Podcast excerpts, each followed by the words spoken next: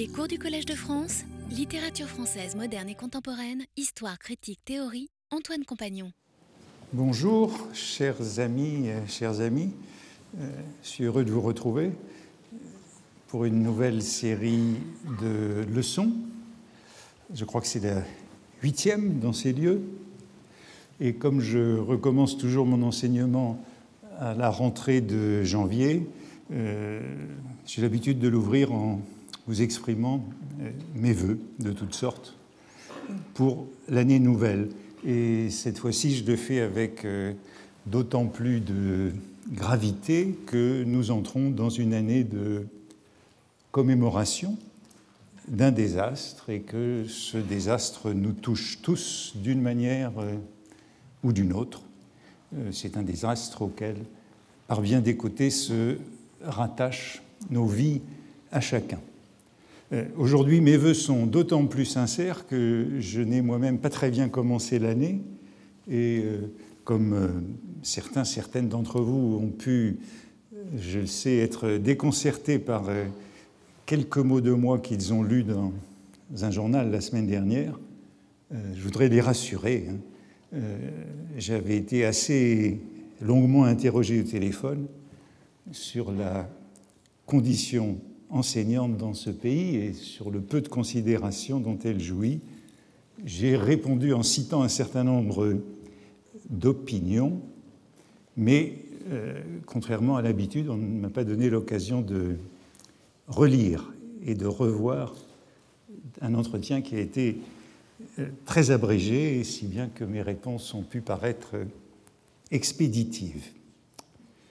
Euh, il a pu sembler que je ne prenais pas de distance par rapport à ses opinions. Bien entendu, si j'avais relu ces lignes, elles n'auraient pas été publiées sous cette forme.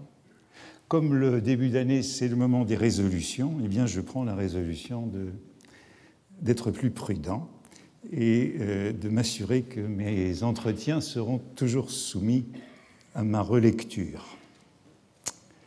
Je trouverai bien une occasion de m'exprimer davantage sur le fond de ces questions.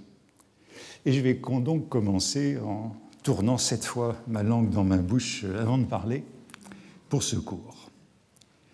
Pourquoi euh, cette bascule dans la nouvelle année euh, revêt-elle un sérieux particulier? Voici un dessin humoristique qui figurait dans le New Yorker de la semaine dernière, le 6 janvier, qui représente assez bien le, le seuil que nous sommes en train de franchir. Je le décris rapidement pour ceux qui, dans une autre salle, ne le verraient pas. Un homme arrache la page 2013 de son calendrier, accroché au mur, et à la page suivante, c'est 1914 euh, qui est inscrit. Nous sortons de 2013 et nous entrons, nous sommes déjà entrés en 1914 dans le centenaire de la guerre qui nous accompagnera un certain temps. Il se peut même que nous arrivions en retard, nous, ici, non pas après la bataille, hein, comme les carabiniers, euh, mais euh, la bataille bat déjà son plein, euh, nous arrivons en renfort.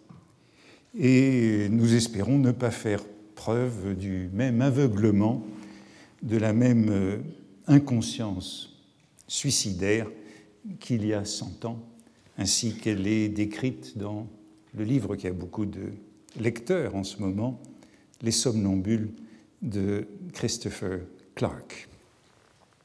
Ce cours est donc intitulé La guerre littéraire.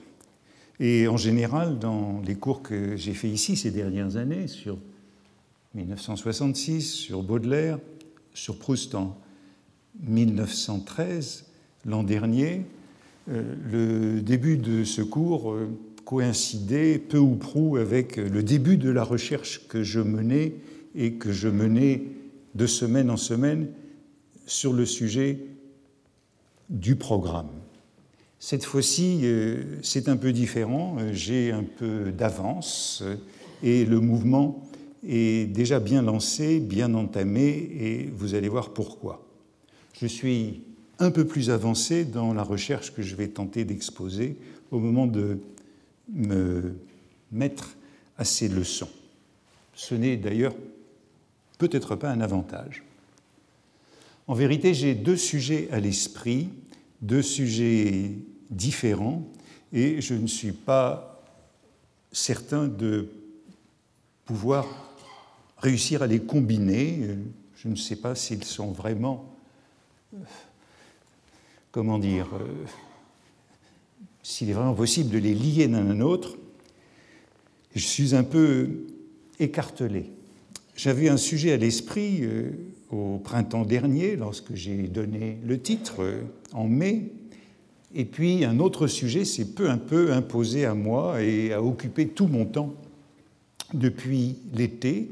Et je voudrais commencer par dire un mot de ces deux sujets et de la possibilité de les rejoindre. Le premier sujet, la guerre littéraire, c'est un souci ancien, un thème que j'ai envie de traiter depuis longtemps, un jour, sur la littérature comme combat, sur la vie littéraire comme combat, sur le caractère inséparable de la littérature et de la guerre. Depuis l'Iliade, au moins, jusqu'à guerre épée, et en allant bien au-delà.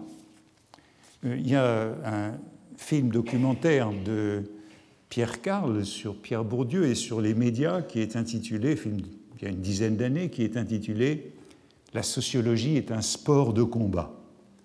Le premier sujet serait en quelque sorte La littérature est un sport de combat.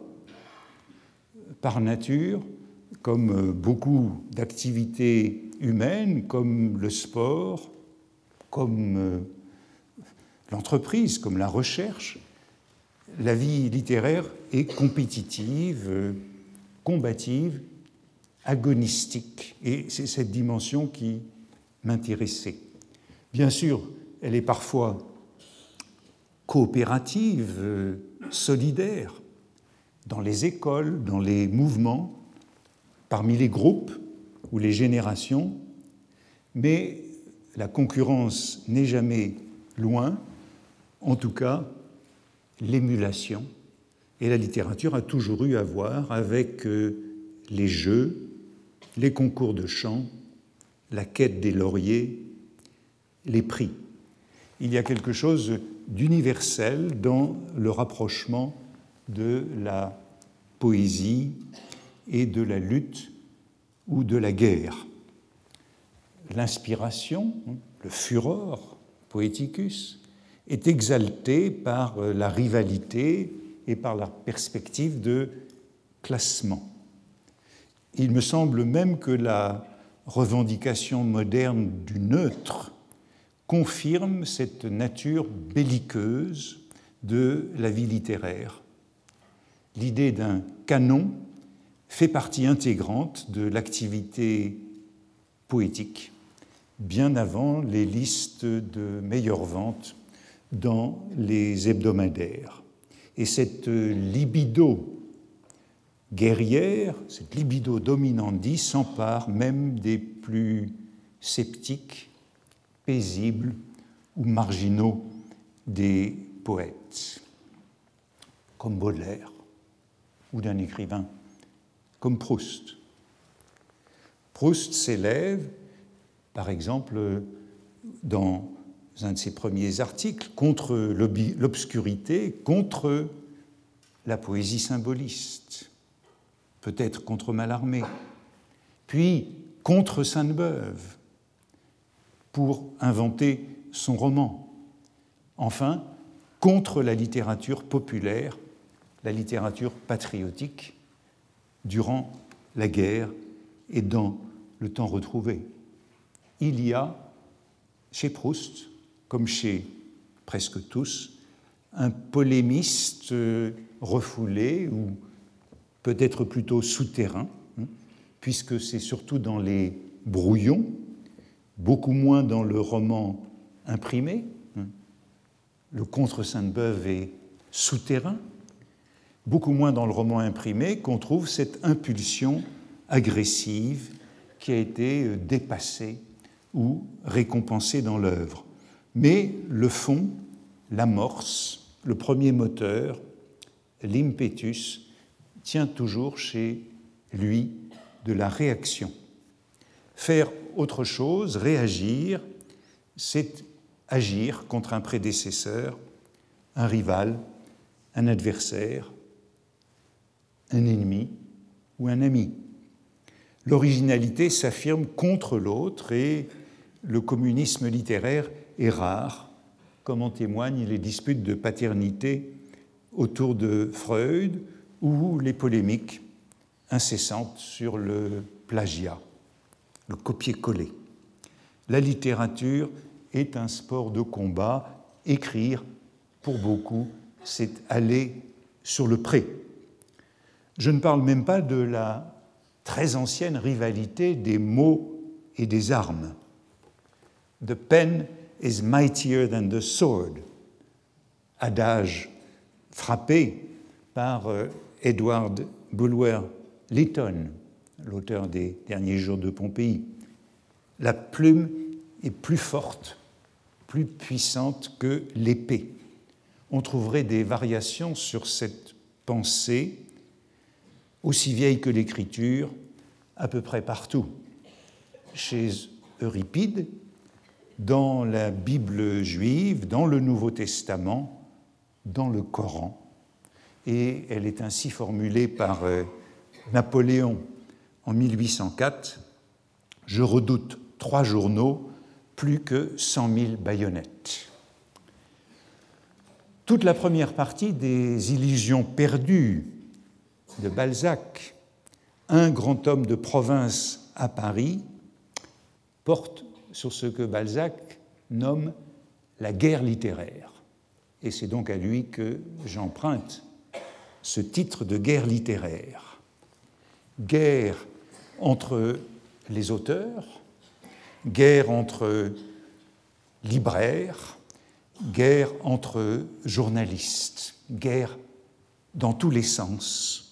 Et c'est cette guerre qui est dépeinte à Lucien de Rubempré par euh, Lousteau, qui est son initiateur à la vie littéraire parisienne, et qui lui dit Vous vous mêlerez forcément à d'horribles luttes, d'œuvre à œuvre, d'homme à homme, de partie à partie, où il faut se battre systématiquement pour ne pas être abandonné par les siens.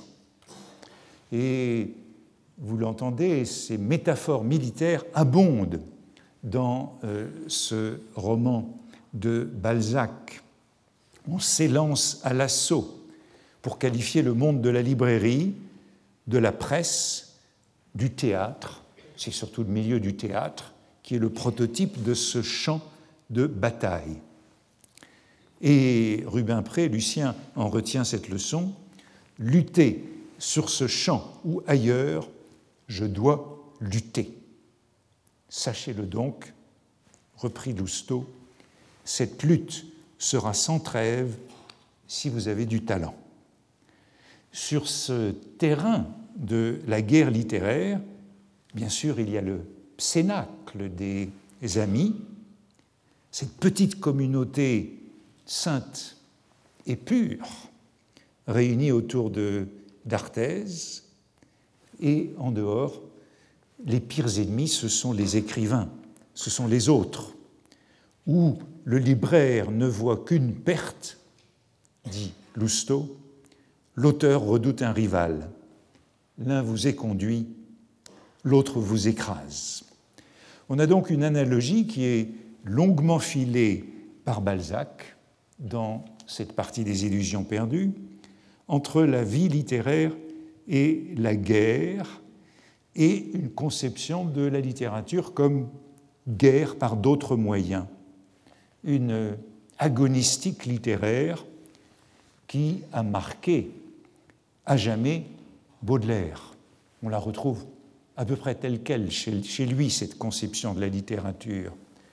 Par exemple, dans ses conseils aux jeunes littérateurs de 1846, qui sont des préceptes de stratégie littéraire et qui composent une sorte de vadémécum fraternel d'un jeune breteur de 25 ans.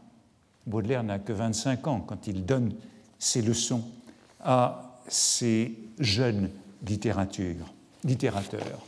Et le premier précepte de Baudelaire est celui-ci inutile de s'emporter contre les popularités actuelles, c'est-à-dire les feuilletonistes, Eugène Sue, Paul Féval, l'équivalent des best-sellers d'aujourd'hui, car, dit-il, la seule valeur est la force.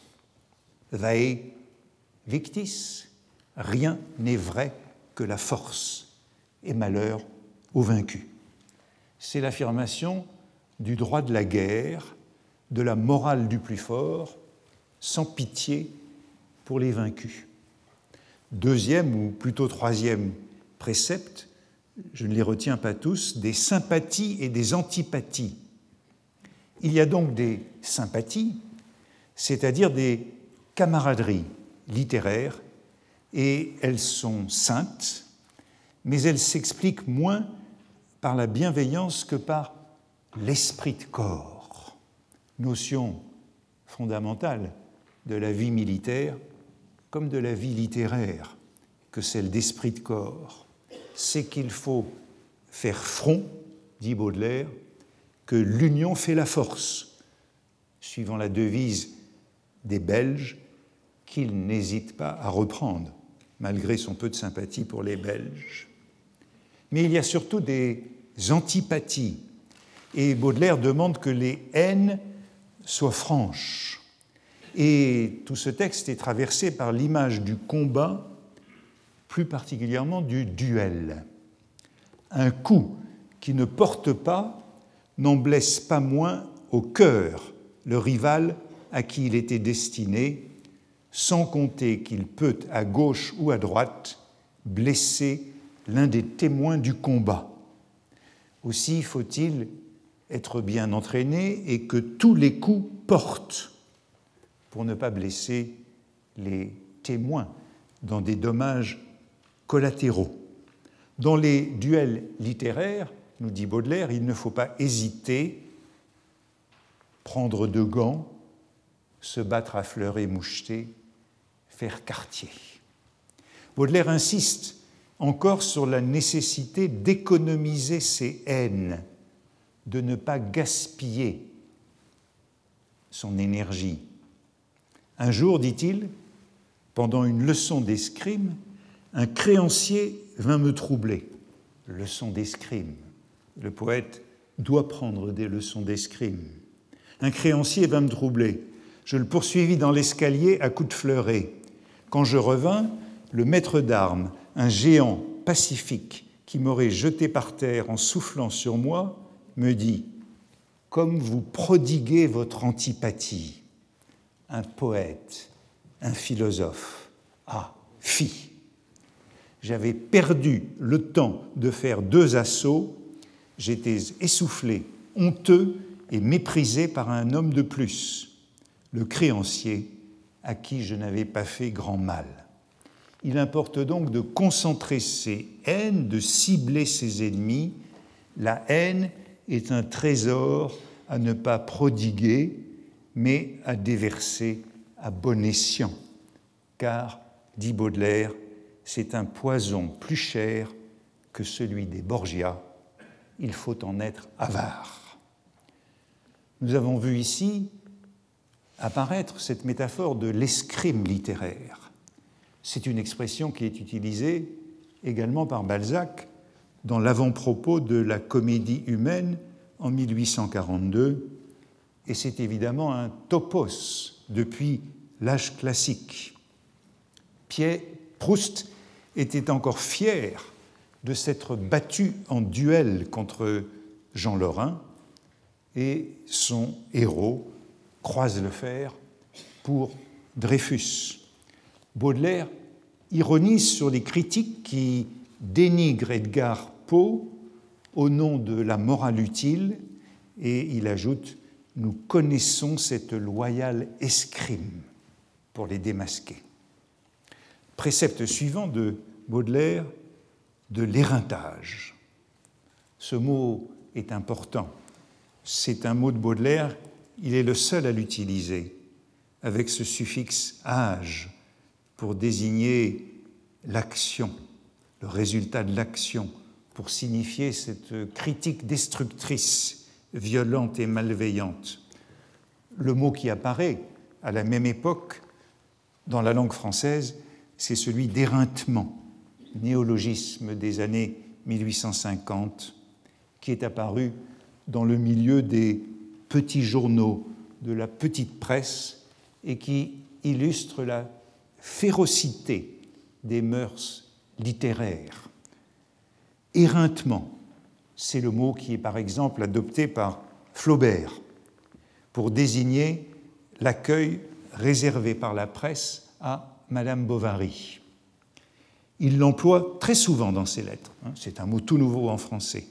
Il l'emploie très souvent dans ses lettres contemporaines de la publication du roman, confiant par exemple à un ami, en mars, à la fin de mars 1857, On commence même à me démolir, et j'ai présentement sur ma table un bel éreintement de mon roman, publié par un monsieur dont j'ignorais complètement l'existence. Vous, ne vous imaginez pas les infamies qui règnent et ce qu'est maintenant la petite presse. Le dictionnaire Larousse du XIXe euh, siècle cite le philosophe, il y a un article éreintement, cite le philosophe Ernest Berceau. Nous avons vu naître de nos jours un genre nouveau dans les lettres. Cela figure une boxe littéraire et cela s'appelle en français nouveau l'éreintement. Et vous voyez qu'on est passé de l'image de l'escrime à celle de la boxe. La boxe littéraire représente la variante moderne de l'escrime littéraire traditionnel. Et Berceau, lorsqu'il utilise ce mot, songe à Proudhon, pamphlétaire de gauche, et à Veuillot, pamphlétaire de droite. La boxe vient de faire son entrée magistrale en littérature dans Les Fleurs du Mal, dans le poème Les Phares, où Baudelaire décrit ainsi les Atlantes de Puget, colère de boxeur, impudence de faune. L'éreintage, c'est un mot sans doute plus concret plus agressif encore qu'éreintement, formé sur ététage, évidage, étripage. Baudelaire est familier de ce mot et n'utilise jamais l'autre. Il écrit par exemple à Poulet-Malassis, juste avant la publication des Fleurs du Mal, Votre mot popularité m'a beaucoup fait rire point de popularité, je le sais, mais un bel éreintage général qui attirera la curiosité. Vous voyez que Flaubert parlait d'un bel éreintement pour Madame Bovary et Baudelaire d'un bel éreintage à quelques mois près pour les fleurs du mal. Il semble que belle soit l'épithète obligée de l'éreintage littéraire. Baudelaire recommande si vous êtes fort, de ne pas vous attaquer aux forts, car vous vous retrouverez forcément un jour du même bord. Il y a pour ainsi dire une fatalité de la complicité des forts, et contre les autres, deux voies s'offrent à vous, la ligne courbe, pratiquée par la plupart, et qu'il condamne chez le critique Jules Janin, ou bien la ligne droite, qui est celle des journalistes anglais, vous savez que Baudelaire préfère les caricaturistes anglais pour leur violence à la caricature française, et de même, il préfère la critique anglaise pour sa violence et sa férocité. Mais il faut prendre garde, ne pas rater son coup. Un éreintage manqué est un accident déplorable. C'est une flèche qui se retourne ou au moins vous dépouille la main en partant une balle dont le ricochet peut vous tuer. Baudelaire cultive toujours cette image du combat. Un éreintage échoué risque de détruire l'éreinteur. Pour réussir, il faut que tous les coups portent. Cette virulence de Baudelaire, programmatique dans les conseils aux jeunes littérateurs, elle est réalisée dans les salons et elle est bien connue. Je n'en prends qu'un exemple contre Horace Vernet dans le salon de 1846 et je choisis cet exemple justement en raison de la rencontre entre critique armée et peinture militaire, celle d'Horace Vernet. Monsieur Horace Vernet est un militaire qui fait de la peinture. Je hais cet art improvisé au roulement du tambour, ces toiles badigeonnées au galop, cette peinture fabriquée à coups de pistolet, comme je hais l'armée, la force armée, tout ce qui traîne des armes bruyantes dans un lieu pacifique. Cette immense popularité, qui ne durera d'ailleurs pas plus longtemps que la guerre, et qui diminuera à mesure que les peuples se feront d'autres joies, cette popularité, dis-je, cette vox populi, vox dei, est pour moi une oppression. Je hais cet homme parce que ses tableaux ne sont point de la peinture, mais une masturbation agile et fréquente, une irritation de l'épiderme française. Voilà un éreintage. Baudelaire et l'armée où en 1846 exerce son beau-père, et qui se rend populaire par les combats en Algérie de Bugeaud contre Abdelkader. Il est l'armée, mais il aime la guerre littéraire, et il revient aussitôt sur ces mots pour s'expliquer sur sa théorie de l'éreintage. Bien des gens partisans de la ligne courbe en matière d'éreintage et qui n'aiment pas mieux que moi M. Horace Vernet me reprocheront d'être maladroit.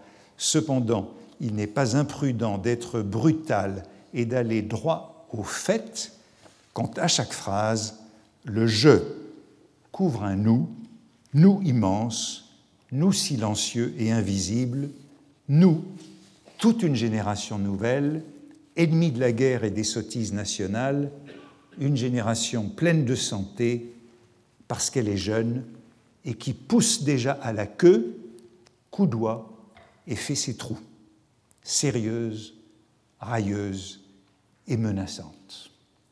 Baudelaire refuse donc la manière indirecte, insidieuse, hypocrite à la Jules Janin, dit-il. Il se déclare pour un conflit brutal et ouvert entre les générations avec le sentiment qu'il n'est pas seul, mais qu'il traîne derrière lui toute une troupe.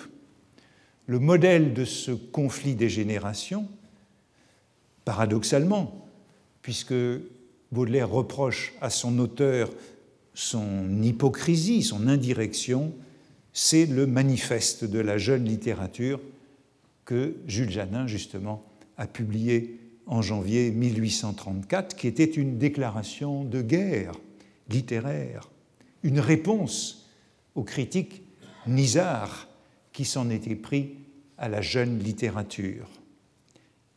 L'affaire a beaucoup marqué. C'est le début d'un climat de guerre littéraire. Et le manifeste de la jeune littérature de Janin est ainsi décrit dans la revue des Deux Mondes, un morceau qui est un chef-d'œuvre dans les œuvres de M. Janin un morceau qui restera comme un modèle d'escrime littéraire. De nouveau cette métaphore. On entre dans cette période des manifestes, des avant-gardes, des jeunes querelleurs contre les académies, et Baudelaire emploie quelques images qui sont peut-être déconcertantes par leur violence. Vous les avez entendues, pousser à la queue coudoyer et faire ses trous.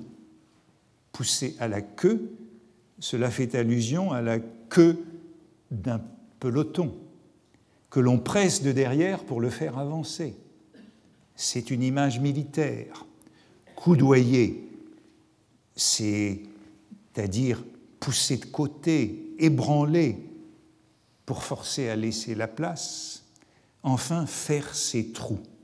Qu'est-ce que c'est qu'une critique qui fait ses trous? C'est comme on fait trou, c'est-à-dire on fait son chemin, pénètre, marque. Faire balle et faire trou, c'est-à-dire monter à l'assaut par derrière. Tout cela est très agressif et vise à éliminer. Je le disais, la vieille métaphore de l'escrime littéraire est devenue celle de la boxe littéraire au milieu du XIXe siècle. Elle représente depuis la variante moderne de cette lutte armée. Ainsi, Byron est décrit par Alexandre Dumas en 1840, et c'est une belle transition. Le caractère du noble poète, dit Dumas, était un mélange de sentiments opposés et souvent extrêmes, orgueilleux de sa naissance, de sa beauté toute aristocratique, de son adresse aux exercices du corps, il parlait presque toujours de ses prouesses de boxeur ou de maître d'armes rarement de son génie.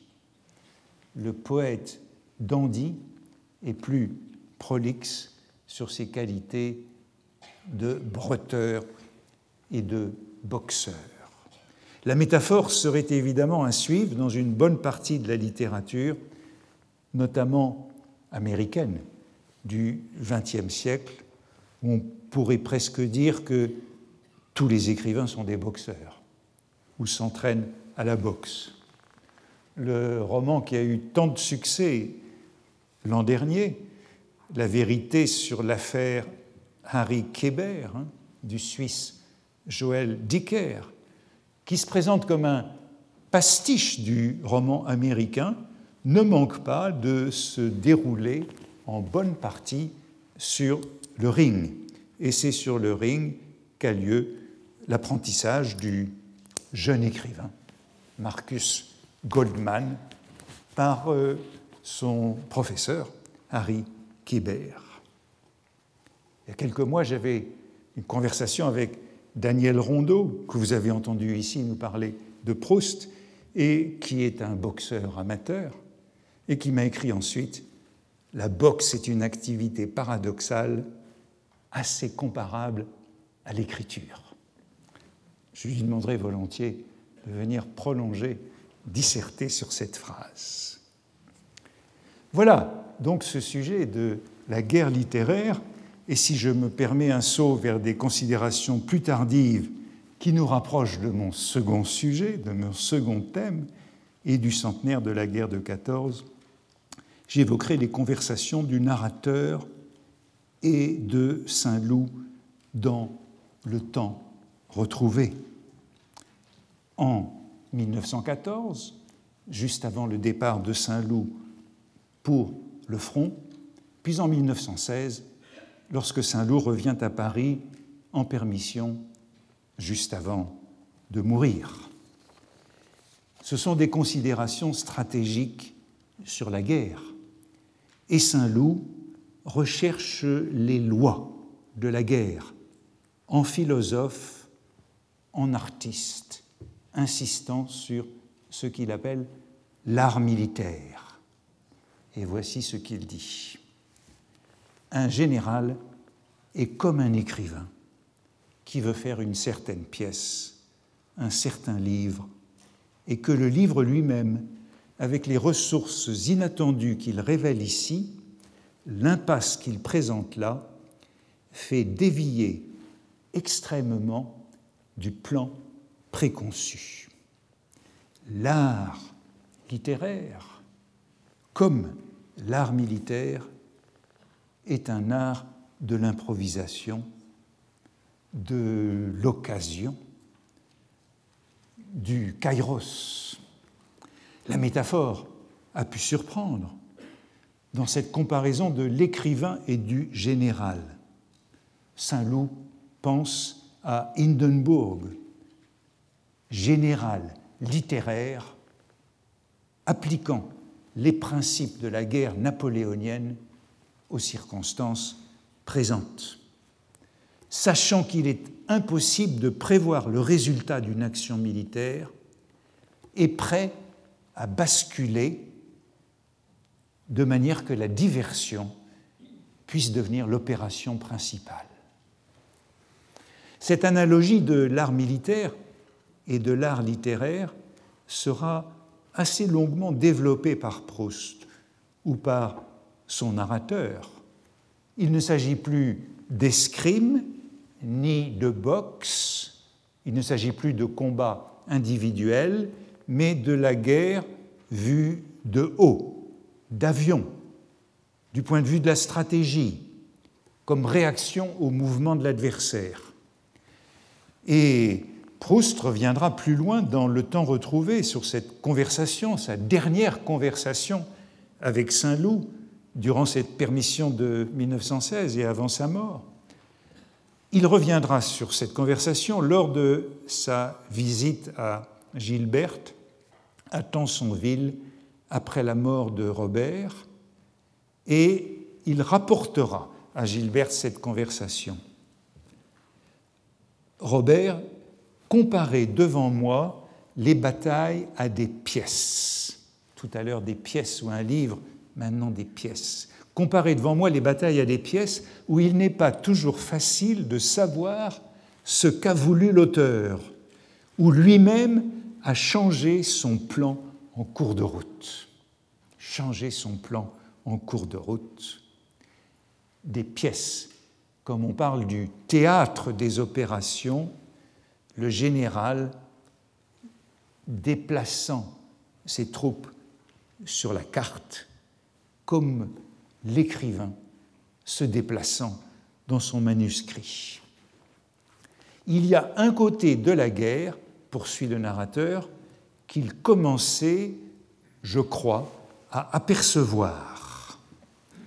C'est qu'elle est humaine, se vit comme un amour ou comme une haine pourrait être racontée comme un roman.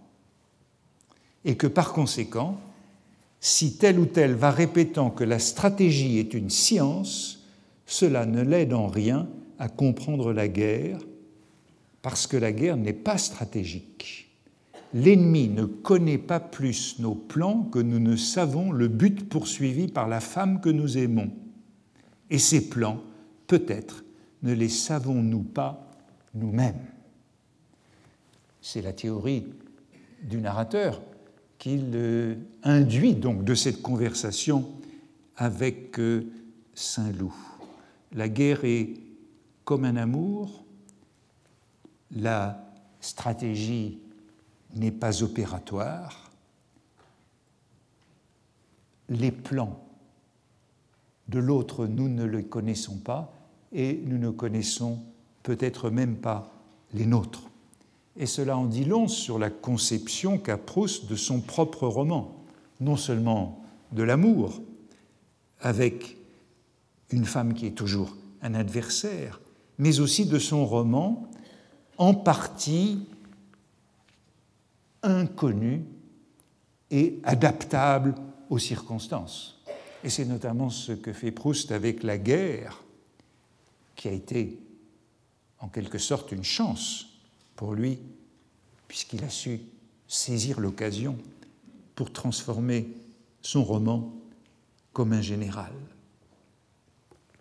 Et c'est bien cette comparaison qui mène à la découverte de la grande loi, de la loi capitale de la recherche du temps perdu, cette loi mémorable qui est donc déduite de la guerre à supposer que la guerre soit scientifique, encore faudrait-il la peindre comme Elstir peignait la mer, par l'autre sens, et partir des illusions, des croyances qu'on rectifie peu à peu, comme Dostoïevski raconterait une vie, à partir des accidents imprévus, comme ils arrivent à la guerre. Il est donc remarquable que ces de la guerre, de l'observation de la guerre, que Proust tire enfin, après coup, cette grande loi, son art poétique. Après l'abandon de l'offensive à outrance, à l'automne de 1914, commence une autre guerre que celle qui avait été prévue. D'abord, Saint-Loup, comme d'autres, avait l'illusion de la guerre courte en août 1914 avant son départ pour le front. Et voici le petit dialogue du narrateur et de Saint-Loup. En avons-nous pour longtemps? Dis-je à Saint-Loup Non, je crois à une guerre très courte. Il n'est pas le seul. Me répondit-il. Relis, me dit-il comme si je l'avais déjà lu, le décret du 28 octobre 1913 sur la conduite des grandes unités. Tu verras que le remplacement des réserves du temps de paix n'est pas organisé ni même prévu, ce qu'on n'eût pas manqué de faire si la guerre devait être longue. Le narrateur, non sans ironie, ajoute Il me semblait qu'on pouvait interpréter le décret en question non pas comme une preuve que la guerre serait courte, mais comme l'imprévoyance qu'elle le serait ou de ce qu'elle serait. Puis en 1916, lorsque Saint-Loup revient en permission, la méditation est plus longue. Tout au plus, me dit-il, tout au plus, me dit-il que depuis 1914 s'étaient en réalité succédé plusieurs guerres, les enseignements de chacune influant sur la conduite de la suivante. Et par exemple, la théorie de la percée avait été complétée par cette thèse qu'il fallait, avant de percer, bouleverser entièrement par l'artillerie le terrain occupé par l'adversaire. Mais ensuite, on avait constaté qu'au contraire, ce bouleversement rendait impossible l'avance de l'infanterie et de l'artillerie dans des terrains dont des milliers de trous d'obus avaient fait autant d'obstacles. La guerre, me disait-il, n'échappe pas aux lois de notre vieille Hegel. Elle est en état de perpétuel devenir. Et c'est pourquoi l'adaptation s'impose.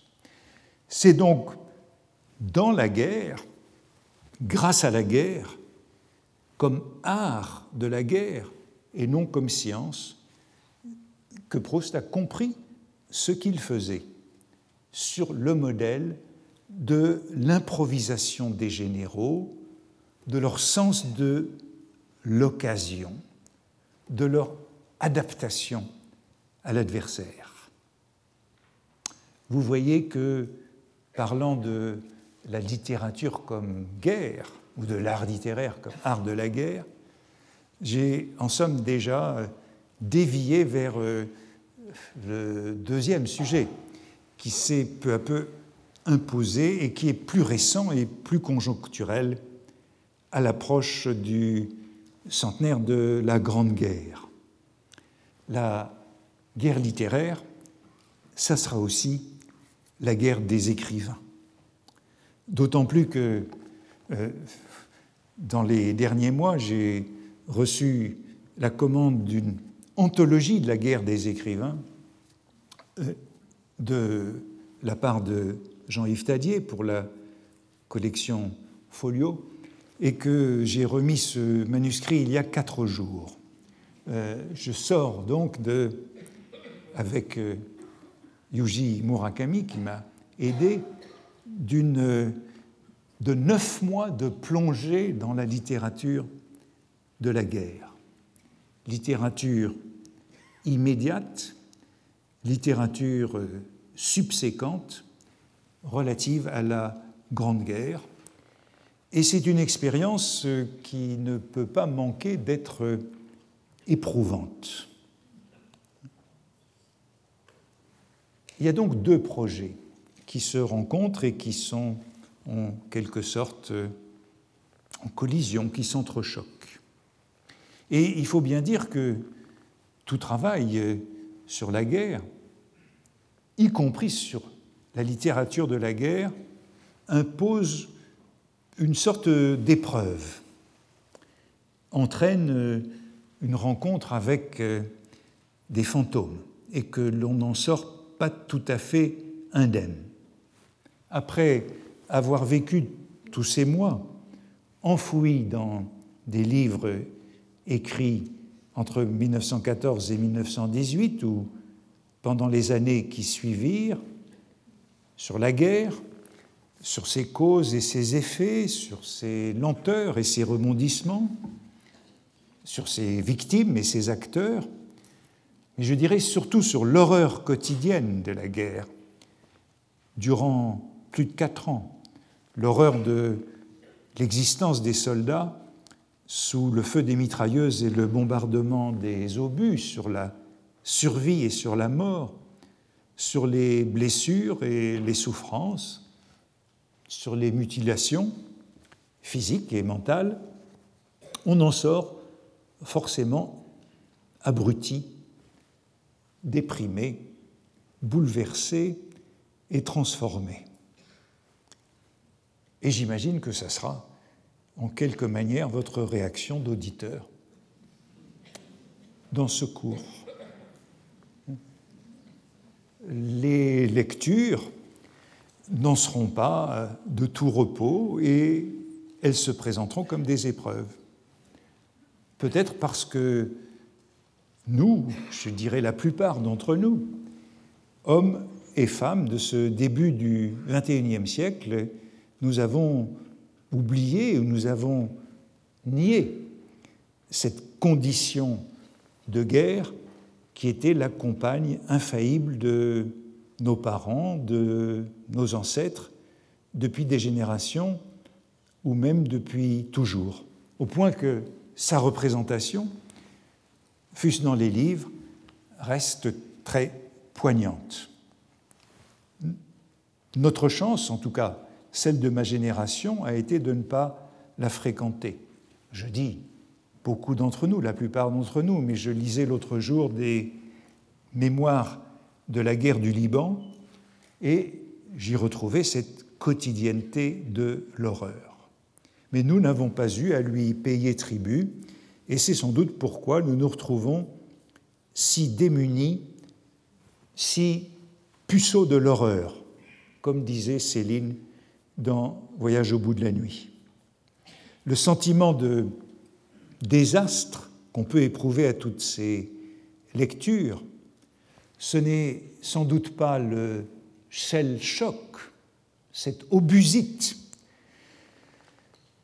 ces troubles psychiques graves dont les soldats étaient victimes après des jours et des jours de marmitage dans les tranchées, quand ils en arrivaient à vouloir mourir, à préférer sortir des abris et exposer leur corps plutôt que de continuer à supporter le bruit et la fureur d'une catastrophe inhumaine, ce n'est sans doute pas quelque chose comme ces névroses de guerre, mais je crois que c'est important, et c'est ce que je voudrais, que nous arrivions à quelque chose d'approchant, à prendre conscience de cette horreur et que la lecture provoque une commotion du même ordre. Bien sûr, je dis que j'étais éprouvé par ces lectures des neuf derniers mois. Quand j'étais enfant, j'ai lu des livres de guerre. Dans les années 1950, on avait encore l'habitude d'en offrir puisqu'on pensait que les garçons feraient forcément la guerre. Mais depuis, nous en sommes sortis, et comme la plupart de mes contemporains, je n'y étais jamais retourné. Et c'est donc euh, avec un certain choc que je m'y suis replongé, et je dirais même sentiment de faute, de n'y avoir pas replonger plus tôt. J'y pensais en lisant le beau livre de Stéphane Audouin-Rousseau, qu'il a publié cet automne, intitulé Quelle histoire? Un récit de filiation, où il parle de ses trois grands-pères qui, bien sûr, comme tous les grands-pères, ont fait la guerre de 14 et ils racontent leur histoire à chacun, particulière, mais toujours dévastatrice, jamais surmontée, laissant des cicatrices à jamais. Et je me disais en le lisant que, bien sûr, moi aussi, mes deux grands-pères, comme nos grands-pères à tous, avaient fait cette guerre et que, comme je ne les ai pas connus, je n'y avais jamais pensé. Et ce travail m'a conduit à m'accuser de cette ignorance comme d'une trahison.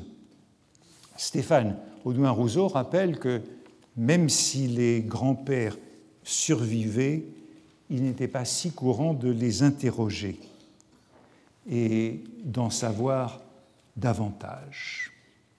En tout cas, parmi les centaines, voire les milliers d'œuvres possibles pour cette euh, exploration avec vous, au cours des leçons qui vous suivent, j'ai retenu ce court corpus principal et prioritaire. Douze titres, tous classiques et assez canoniques, mais qui se répartissent en gros sur trois moments. Quatre qui relèvent de la littérature euh, immédiate, de la première réaction à la guerre, les livres de Barbus, Le Feu, de Genevois, Sous Verdun, de Paulan, Le guerrier appliqué, et de d'Orgelès, Les croix de bois. Et puis quatre relevant des années 20. Je parlerai la prochaine fois de cette périodisation. Monterland, Le songe, Colette, La fin de chérie, Proust, Le temps retrouvé, dont j'ai déjà suggéré l'importance pour cette observation de la guerre, et le livre de Jean Norton Cru du témoignage qui est en somme un bilan de tout ce qui s'est écrit jusque-là.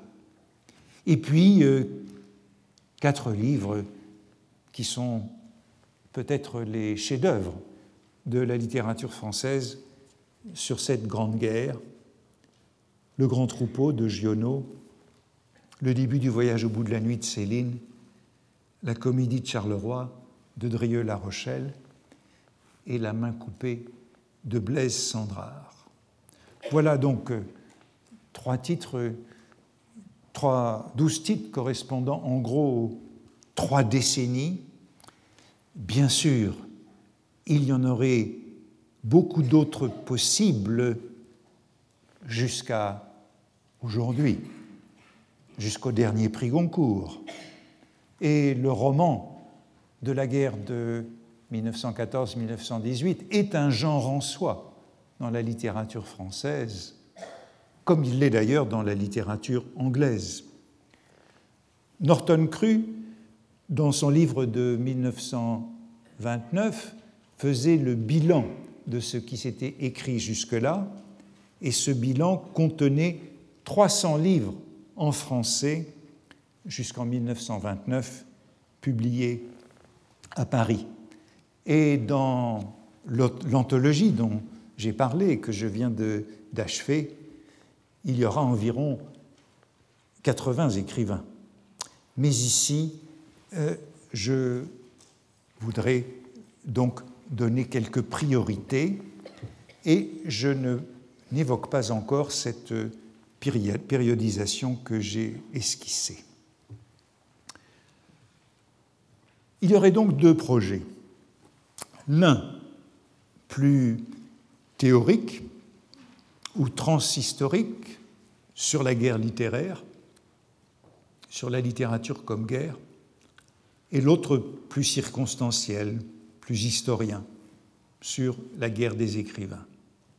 Ces projets, je voudrais qu'ils soient solidaires et emboîtés. J'ignore s'ils peuvent parfaitement se rejoindre et converger, nous donner peut-être les deux foyers d'une ellipse. Il existe une conférence de Georges Duhamel. Georges Duhamel que je n'ai pas mis sur cette liste, mais qui est bien sûr l'auteur d'autres livres majeurs de littérature immédiate sur la Grande Guerre. il existe une conférence de Duhamel de 1920 intitulée Guerre et littérature, tout de suite, à la fin du conflit donc, et qui questionnait déjà la contribution de la guerre à la littérature. En tout cas, l'ambition que la guerre ait transformé la littérature. Et Proust nous suggère que les deux visées ne sont peut-être pas incompatibles puisque c'est dans la guerre, grâce à elle, qu'il a sinon trouvé, du moins compris son art poétique. Mais Proust était euh, à l'arrière, comme euh, observateur de la guerre, comme euh, lecteur des journaux. C'est chez Henri Bidou, le chroniqueur du journal des débats, qu'il a puisé sa conception de l'art littéraire comme art de la guerre. Ce n'est pas comme témoin qu'il en parle, mais en première ligne. On pourrait dire que, en première ligne, beaucoup ont trouvé dans la guerre leur art poétique. Non seulement Genevois, qui n'avait rien écrit jusque-là, mais sans doute aussi Drieux-La Rochelle ou Monterland, et peut-être les surréalistes. Sandrard, dans La main coupée, lit lui aussi les deux activités, les deux métiers, comme il les appelle. Mais là encore, c'est une proposition un peu sibylline. C'est au moment où il rejoint la Légion étrangère et après s'être engagé comme Suisse. Et il est donc, au bout d'un certain temps, rattaché à la Légion étrangère. Et il dit, les légionnaires étaient durs et leur discipline était de fer. C'étaient des hommes de métier. Et le métier d'homme de guerre est une chose abominable et pleine de cicatrices, comme la poésie. Il laisse donc entendre que le métier de poète est lui aussi une chose abominable et qui laisse beaucoup de cicatrices, que faire la guerre et faire de la poésie sont deux métiers apparentés. Et en tout cas, pour Sandrard, ils l'ont été. Bien sûr, chez Drieux-La Rochelle, chez Monterland surtout, on pourrait trouver une conception analogue de la littérature et de la guerre. Pour Monterland, la littérature est toujours un sport de combat et l'image de la boxe est présente partout chez lui. Lorsqu'il parle de la guerre à l'automne de 1914, dans sa première pièce, L'exil, son héros s'écrit La guerre ça va être du collège en grand. Et dans son roman, Le songe en 1922, qui est un hymne à la force virile, on lit La guerre existera toujours parce qu'il y aura toujours des garçons de 20 ans pour la faire naître à force d'amour. La guerre est d'un bout à l'autre conçue par lui comme comme un sport, et c'est d'ailleurs avec l'image de la boxe qu'il décrit l'un des premiers morts qu'il aperçoit, l'un de ses camarades. Il croisa drôlement les jambes, fit trois pas de côté à la manière d'un boxeur groggy dont rit la salle, parce qu'il a l'air de réfléchir s'il va tomber ou ne tomber pas. Il tomba et son casque roula. Il tenait un bras en l'air, comme les gladiateurs qui demandaient grâce, mais personne ne lui fit grâce, car il ne bougea plus, subissant sa destinée. C'est donc à travers cette métaphore qu'est décrite cette première mort. Ce cours sera donc partagé entre ces deux ambitions, la guerre littéraire et la guerre des écrivains. Il fait aussi suite au cours de l'an dernier sur Proust en 1913. L'année 1913 avait été magique, moderne, internationale. C'était l'année d'un prodigieux renouveau de tous les arts à la veille de la Grande Guerre. L'apparence voudrait que ce mouvement international ait été brutalement suspendu en août 14, que le rideau soit tombé sur la modernité avec la mobilisation et que chacun ait rejoint sa nation. Et c'est sans doute une littérature généralement plus ordonnée, plus routinière, une littérature du retour à l'ordre qui s'est écrite et publiée durant la guerre, comme si la ferveur héroïque et patriotique, hein, c'est ce que Proust signale, mais on pourrait dire aussi la protestation pacifiste, allait de pair avec un certain classicisme. C'est une vision que nous serons peut-être amenés à mettre en cause que celle-là, mais c'est sur celle-là que je vais arrêter pour aujourd'hui. Merci.